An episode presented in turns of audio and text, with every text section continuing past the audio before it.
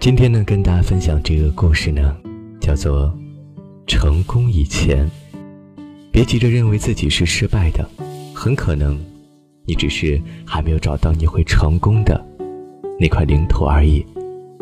在古斯巴达社会，人们讨厌算术，认为学算术就是想赚钱，很可耻。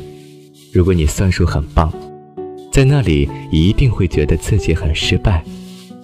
换成现在，算术好绝对是被当成优点的。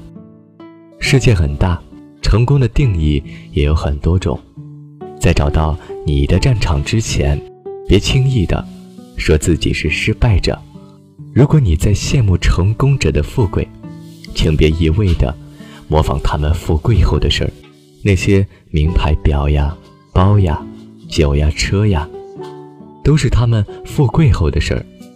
如果真的要模仿，就模仿他们富贵前的事儿。他们那些鹰般的探查、蛇般的专注、蚁般的搜括、蛹般的耐心，这全是一些风吹日晒、灰头土脸的事情。